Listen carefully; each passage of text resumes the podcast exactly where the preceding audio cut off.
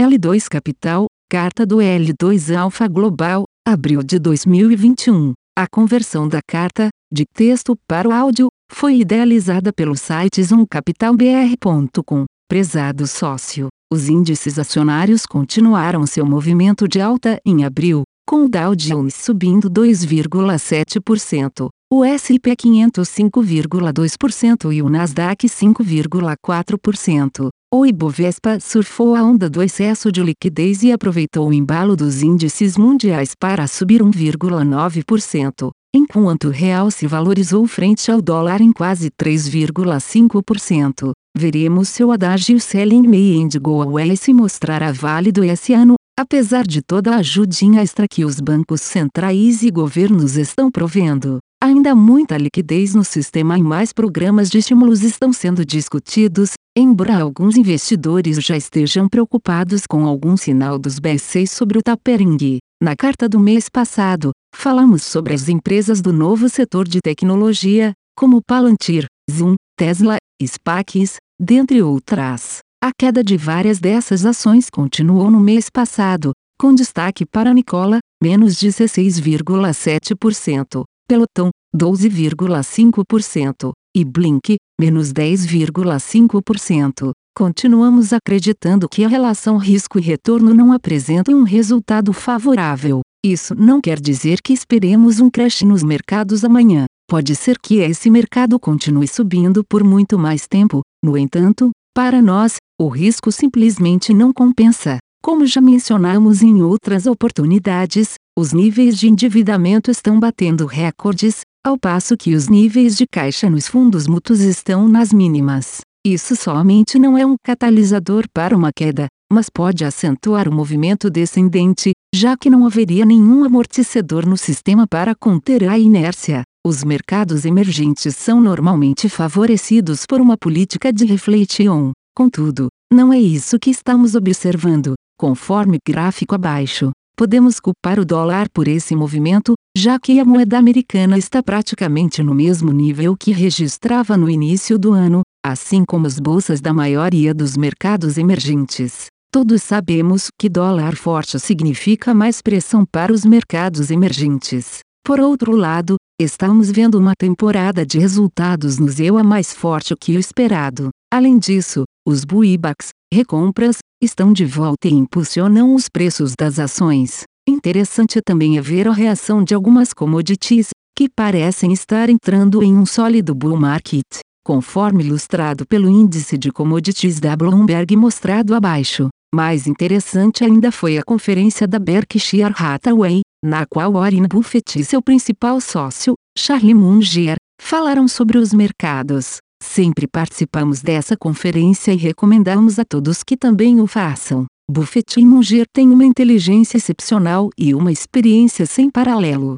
Respondendo a uma pergunta, Buffett disse que está tendo que subir os preços, porque os seus fornecedores estão subindo seus preços e o público está aceitando. Muitos adeptos da hiperinflação tomarão essa fala como uma verdade absoluta e inquestionável, mas ainda temos nossas dúvidas. A inflação que está aparecendo, sobre a qual já falamos algumas vezes e até alertamos, se deve mais à falta de produto do que a um aumento significativo de demanda por si só. Além do mais, parte dessa demanda pode sofrer se novos estímulos não vierem e grande parte dos gargalos no lado da oferta tendem a se normalizar com o tempo. Continuamos afirmando que não estamos confiantes de que haverá uma inflação galopante no mundo desenvolvido, como muitos gostam de afirmar categoricamente. Obviamente, essa não é a nossa expertise e não despendemos muito tempo com isso, porém a observação é válida, quando todos estão do mesmo lado do barco, esse tende a virar.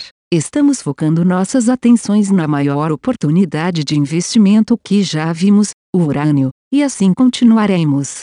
Cenário local: a pandemia no Brasil deu sinais de melhora e as medidas restritivas passaram por um relaxamento em diferentes localidades do país. O ritmo da imunização passa a ser o foco das atenções, enquanto agentes projetam uma volta à normalidade. Brasília, como de costume, volta a buscar os holofotes dos participantes, dessa vez com a instauração da CPI da pandemia. Que tende a agitar o cenário político numa disputa de retóricas em torno da responsabilização da condução governamental em resposta ao Covid-19. Com o fim do imbróglio envolvendo o orçamento federal, a moeda brasileira ganhou espaço para se apreciar frente ao dólar norte-americano e encerrou o período cotada a R$ 5,44, depois de fechar o mês anterior a R$ 5,63. A percepção de risco no Brasil também foi diluída com a concretização de leilões bem-sucedidos de aeroportos,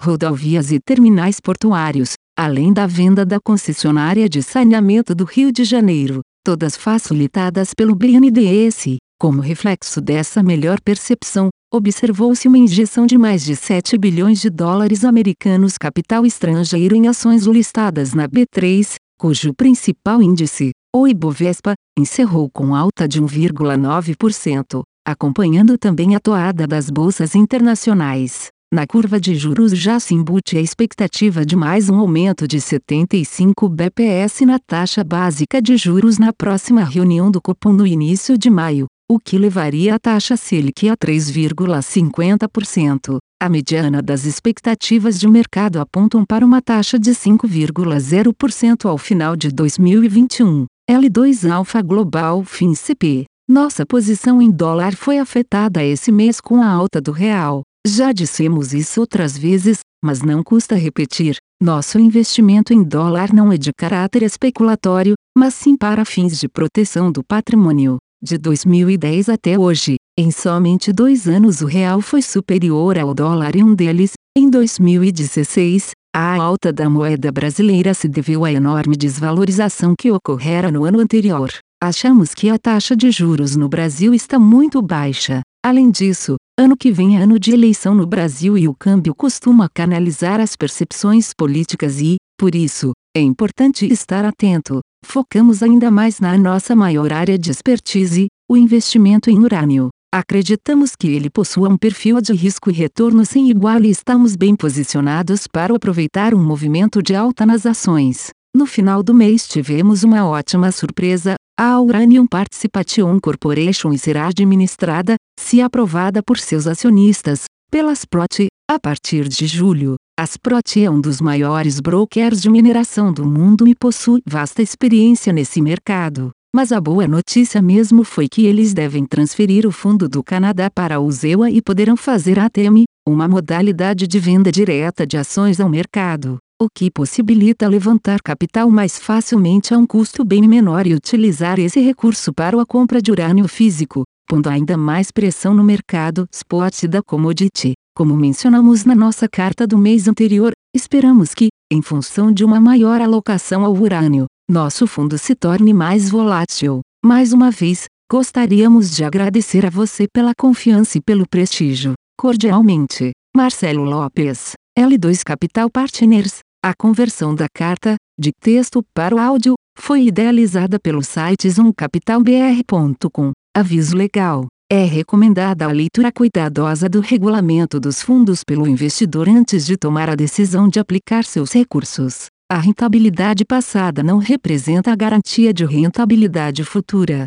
A rentabilidade, quando divulgada, não é líquida de impostos. Fundos de investimento não contam com garantia do administrador, do gestor, de qualquer mecanismo de seguro ou fundo garantidor de crédito, FGC. Para avaliação da performance de um fundo de investimento, é recomendável a análise de, no mínimo, 12 meses. A gestora não se responsabiliza por quaisquer decisões tomadas tendo como base os dados deste documento. As informações aqui contidas têm caráter meramente informativo e não constituem qualquer tipo de aconselhamento de investimentos ou oferta para aquisição de valores mobiliários. Os investimentos em fundos de investimento e demais valores mobiliários apresentam riscos para o investidor. Os fundos de ações com renda variável podem estar expostos a significativa concentração em ativos de poucos emissores, com os riscos daí decorrentes.